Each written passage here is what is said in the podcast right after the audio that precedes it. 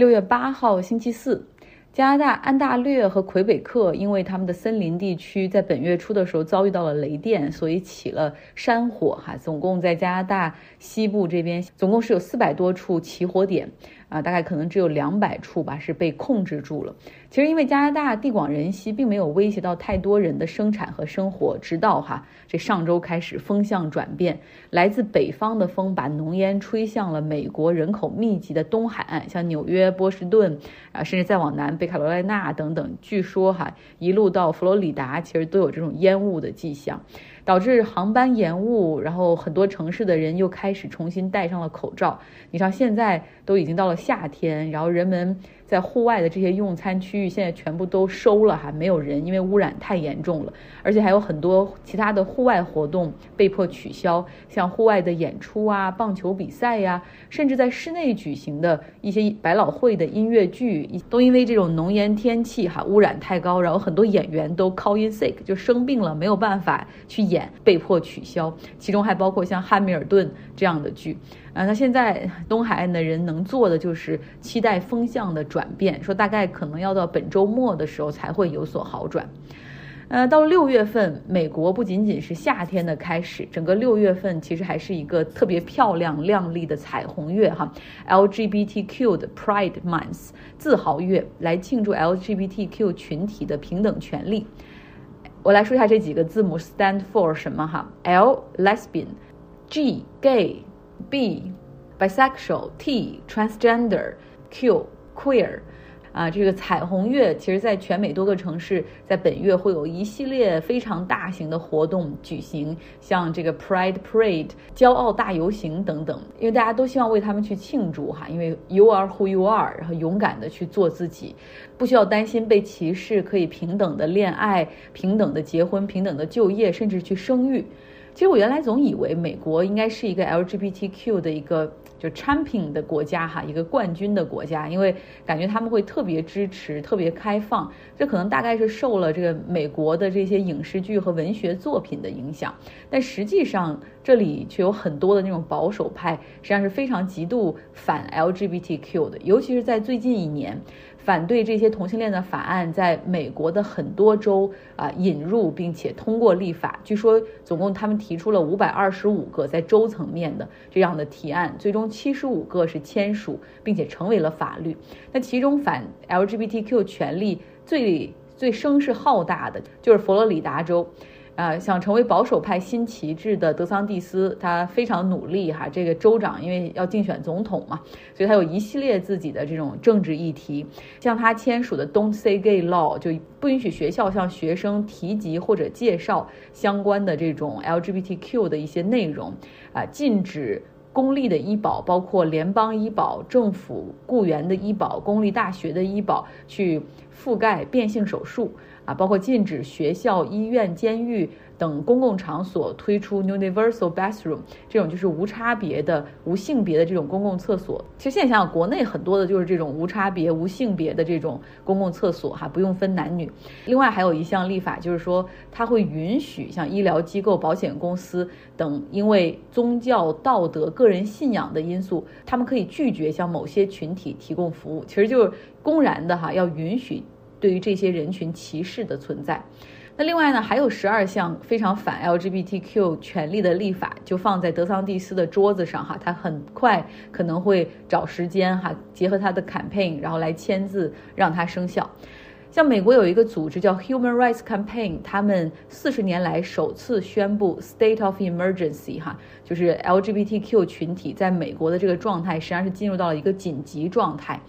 那么这些反 LGBTQ 群体的法案，实际上会会非常多的伤害到这个 LGBTQ 群体中的这个未成年的部分，因为大家知道，本来在这个年少的时候，你身份的认同、性别的认同的偏差，已经可以让很多的孩子感觉到困惑了。但如果这个时候学校里是禁止这样的普及课程，他们从生理上、心理上都得不到一个正常的或者一个正确的解释，那种困惑没有办法得到正向的疏导，不能和人谈。谈起，或者也得不到支持和谅解。然后你想，如果在学校里没有这样的一个环境的话，那么他们可能会被成为嘲笑或者歧视的对象。有的人选择沉默下去，有的人选择 hide in the closet，就躲进柜子里，哈，就成为了那种深深的深柜，这样对于他们的内心健康是严重的一个打击。最近有一份对十三到二十四岁两点八万人的 LGBTQ 的这种群体进行的调查，有百分之四十一的人 seriously 认真的考虑过自杀。那尤其是在这些立法变得越来越不友好之后，哈，这个这个数字是非常的惊人的。那么听到这个节目，听到这儿到现在，你有什么感受？有些人可能会觉得同情哈，有些人可能会觉得有同感，因为 you have been there。有些人可能会觉得抵触啊。其实不论你感觉怎么样，这都是你的权利，你可以表达。但是我想，大家如果仔细的去。观察一下，或者仔细的去回忆一下，你可能会记起，在你的小学、中学，或者在你的这种家庭里面，大家庭里面，可能就是有这样酷儿的存在。他们生来的这个性别和他们心里的定位可能是截然相反的。我就记得我小学至少有三四个同学在年级里面就是这样，非常明显。然后另外还有一些人，更多的人，他们可能是被同性所吸引的，而不是异性。那么这些孩子很可能在学校里。在他们还还不懂得怎么去掩饰自己的时候，他们的一些表达会被当成怪人，然后会被嘲笑。他们开始意识到自己格格不入，要么叛逆到底哈，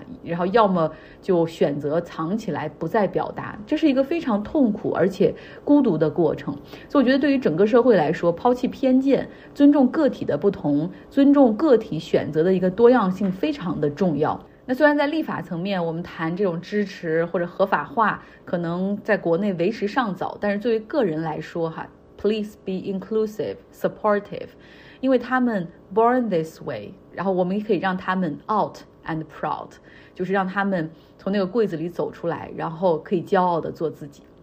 后面半部分来一点轻松的哈，呃，居住在美国伊利诺伊州的 Cora，她前不久和自己的先生去了秘鲁旅行，然后有一个非常有趣的趣闻要跟大家分享。我最近和我老公一块儿去秘鲁，南美的秘鲁度假。然后呢，大家也知道，秘鲁很有名的一个纪念品之一就是羊驼毛做的一些手工品，比如毛衣啊什么的。我在秘鲁的时候也是逛了很多家这这种像毛衣店的一些毛衣、毛毯之类的。您逛了很多家店的同时呢，然后我就走进了另外一家羊驼绒的店。这家店名叫空，是这个店的一个牌子。走进这家店之后，我跟我老公同时看上了一件大衣，摸了一下，我说啊，这个大衣特别的软。然后我就问这个一个店员过来，我说能不能试穿一下？然后这个店员他走过来之后说，当然可以。嗯，这个是 Vacunia 这件大衣呢，需要七万五千秘鲁币。我当时也没想那么多，就觉得嗯，那就穿上吧。让穿上之后试穿的时候，觉得特别的舒服，特别的软，然后做的这个也特别的合体。我老公也说挺好的，但是我想了想，我说哎呀。还是有点贵，换算了一下是两千多左右。这件衣服挺贵的，就赶上一件 Moncler 的那种羽绒服大大衣了。嗯，还是别买了。我们走出走出门，然后我就跟我老公说，其实吧，我也不是不想买那件大衣，但是呢，我就不想在那家买，因为我觉得那家店员瞧不起我。他为什么要走过来，一定要告诉我这件大衣多少钱呢？已经逛了好几家店了嘛，我就说那就去其他店看看呗，不是只有他们家有这个 Vacunia 做的，嗯，大衣嘛。就这样，嗯，我俩就满怀信心的走进了以前之前我买过东西一家店里面，然后我就问他们家的店员，我说你们家有 Vacunia 的大衣或者是那个围巾之类的吗？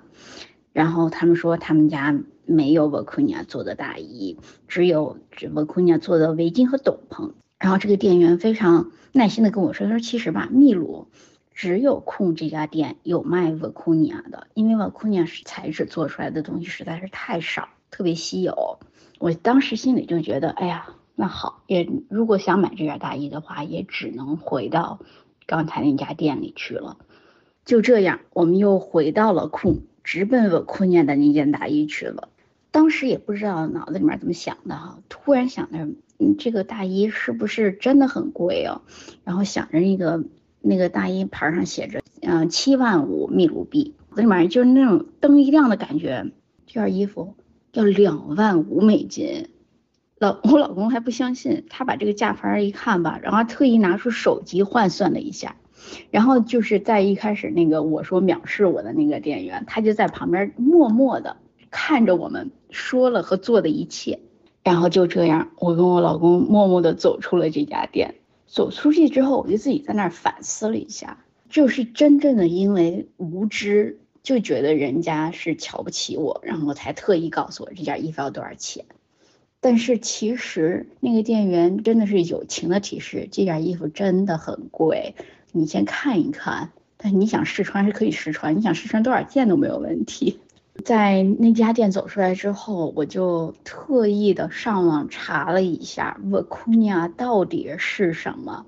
为什么要这么贵？嗯，查了之后才知道，嗯，学了很多的新知识了。第一呢，我库尼亚是在呃翻译成就翻译成叫骆驼，但是呢，它它跟骆驼的长长得的确很不一样。我库尼亚大概长得有一米来高吧，金色驼色那种毛，然后有点带加，然后它肚皮是白色的。其实这个动物是一个野生动物，在秘鲁也是有野也只有野生的。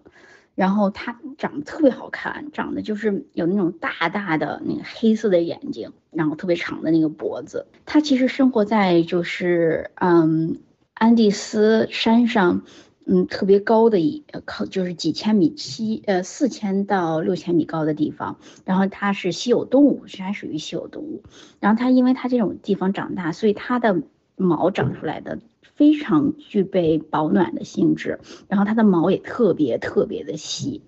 就是它的毛大概直径就是十二到十四微米之间，嗯，然后呢，所以它，而且它的毛是，它每三年只能生产两百克的纤维左右，所以呢，你如果把它的毛就像剃羊毛那样把它剃下来之后，它要三年才会长出它现有的状态，所以它是一个受保护的动物，它的毛出口是非常有限的，只能说。就因为这样，它是非常稀有，嗯，然后呢又非常非常非常的柔软，所以呢它的价值非常的贵。它它的柔软度或者是它的稀有度完全取代了，就是山羊绒，嗯，在亚洲非常有名的山羊绒，或者印度那边有叫 Shatush，就是藏羚羊那种做的非常好的羊毛。它在，它已经完全取代了就是奢华奢华纺织品的这种在全世界的地位，所以它这个原料，嗯，就是大概三百到五百美金之间每公斤。然后呢，其实秘鲁现在非常有限的出口一些原料到嗯欧洲特别大的一些品牌来做一些就大衣呀或者是围巾之类的产品。多谢 Cora，他音频中所讲的这个 Vicuña 到底长什么样子？大家可以来我的微信公号张奥同学来看一下。好了，非常感谢大家，希望你有个愉快的周四。六月七号星期三，喜欢追美国电视剧、美国电视台脱口秀，还有周六夜现场的朋友，最近可能发现了哈，像好几个秀都停播了，像 Stephen Colbert 的秀、肥伦秀、Jimmy Kimmel 的秀。呃，都五月一号之后就再也没有更新了，因为美国最大的编剧工会 WGA 正在进行一场大罢工，大概有一点一万名的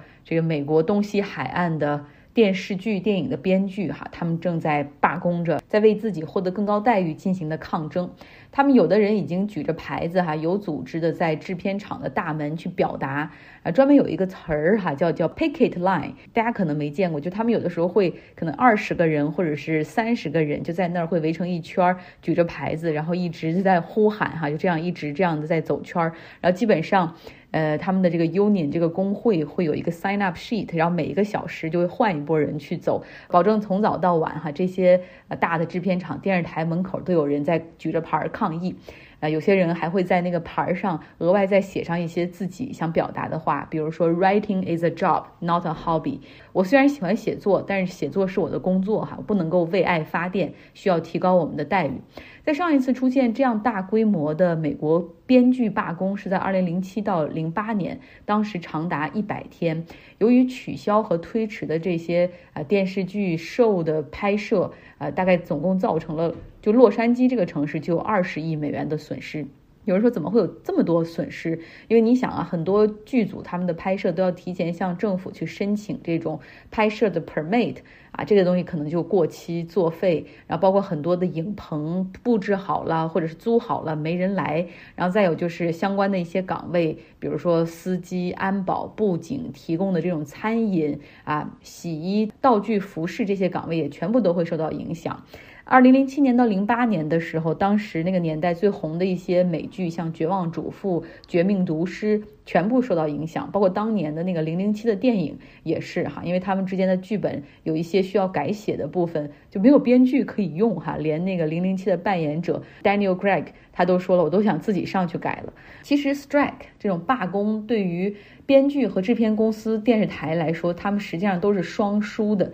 但是为什么一定要进行？因为待遇真的需要提高。编剧是非常不稳定的职业，他们通常的合同也是按季来签约。啊，看美剧的大家都知道，这一部剧一季可能大概电视台的那种剧有二十二集左右，然后他们一般交上剧本之后就会获得很好的这种一大笔的收入。通常呢，如果拍着拍着还需要改改编，还需要修补的话，还能够再获得额外的收入。那美国这个 WGA 的工会现在代表着是一点一万名的编剧，然后他们每三年会和大型的制片公司集体的去洽谈合同，提升待遇。那现在他们要求增加薪资，因为你看过去三年里面各家公司在流媒体平台上面投下数十亿美元，但是作为整个的。内容的这个核心，也就是创作者、编剧，大家的薪资却停滞不前。制片公司、电视台给人的态度就是。Devalue professional writing，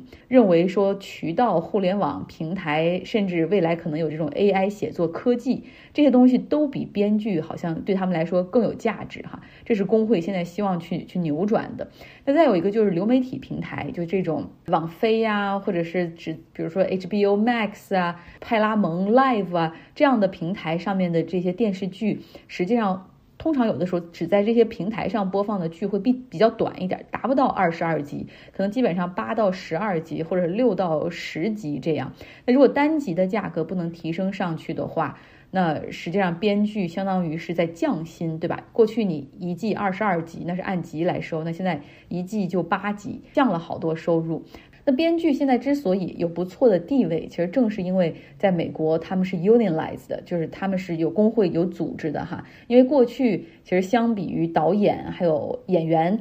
编剧的地位和收入都在都在整个影视行业里面算是二等公民，所以他们其实是非常团结的哈，不仅是团结在这种工会的周围，而且就算那些这个行内最知名的编剧，现在已经能够做到 executive director，就那种执行导演的那种编剧，他们其实最开始的职业生涯都是从小合同的编剧干起，所以不论地位高低，在这个行业里面，大家都经历过那种 struggle，就是找不到活干，然后找不到。合适的本子或者几年卖不出去一个本子的那种经历哈，所以很有同情心。在二零零七年的时候，编剧工会联合罢工长达一百天；一九八八年那次时间更长，长达一百五十三天。呃，不过这次这制片公司和电视台也很强硬，他们就是拒绝提升待遇，理由就是。我们现在也不赚钱呢，利润也在下降，因为像网飞这样的流媒体平台的冲击，还有更重要的就是像 TikTok 这样短视频社交媒体的出现，让大家的注意力好像停留在电视剧、电影上面就会下降。所以这些大的制片公司说也在裁员，像迪士尼才七千人，华纳也才一千人左右。所以我们看到就是说，在这样的大的 corporation 这样的企业机器面前。普通的员工哈，只有团结在一起，才能够有效的去 counterbalance，就是你才能够不会让他的声音淹没我们的声音，才能够有效的去保护个体哈。正是因为有这样的工会的存在，有这样 collective bargaining，就是集体议价的存在，才能够保证。呃，像这种弱势群体，像编剧这样的群体，也可以成为中产阶级。很多编剧，大家知道是可能要花三年的时间去打磨一个剧本，这中间你写完了不算，你要去开无数的会，然后见无数的制片人，不停的去 pitch 他们的故事，去讲他们的故事。其实就跟创业者一样，你去兜售你的 idea。嗯，在没有合同的时候，签不下来、卖不出去的时候，正是这个 WGA 这样的工会保证他们在没有合同的时候，依旧可以有医保去 cover，不至于出现肉体裸奔的一个情况。你知道，在美国没有医保是很危险的哈，一次住院这账单可能几万美元，会让人倾家荡产。那么有这个 WGA 工会在呢，整个美国这个编剧的平均年薪可以达到二十五万美元左右。当然，这个是税前的，也不包括经纪人还有他们个人律师的这种分成，也不包括 union dues，也就是 union 的，也就是工会的这些会费哈。但是真正实际上让这个很多编剧最后能够富起来哈，或者是稳定在中产阶层的另外一个很重要的 fee 叫 residual fee。呃，就这个 residual fee 怎么来解释呢？就是说，你这部剧拍完了哈，在一个台播出之后，后来被重播或者再卖到其他平台上播出，这样的一个 fee 的一个分成。比如说哈，举个例子，《老友记》Friends 六人行，无论是在电视台播出、流媒体平台播出，或者你在飞机上看到它。有不同的平台，然后就有不同的合同类型。根据这种被重播的年限和或者有的地方是按重播的次数来看的话，那么他们都要给这个之前《老友记》的这个编剧、主创、演员、导演们，然后再来分成啊，平台不同，分成的比例也就不同。所以有些编剧开玩笑说，你有的时候就是打开邮箱哈，看到那种绿色的信封，会收到 residual fee 的支票。有的时候这支票的金额非常小，也就是能带全家吃一顿汉堡；有的时候这个 residual fee 非常的大，还甚至可以帮你把房贷一次还清。所以要提升这个 residual fee，就是怎么样去跟这个等于说这个版权再播出重新分成的这个比例，也是这一次 WGA 谈判的一个关键。所以这时候你可以看到哈，这个工会的作用。除此之外呢，这次谈判还有一个焦点，就是要求在合同中保护编剧 human being 哈，这个编剧作为人的这种工作的安全性，希望能够限制电视台或者各种制片大厂，然后利用人工智能，然后你进行训练，然后用 AI 取代现有的工作岗位，希望对这个哈进行一个谈判。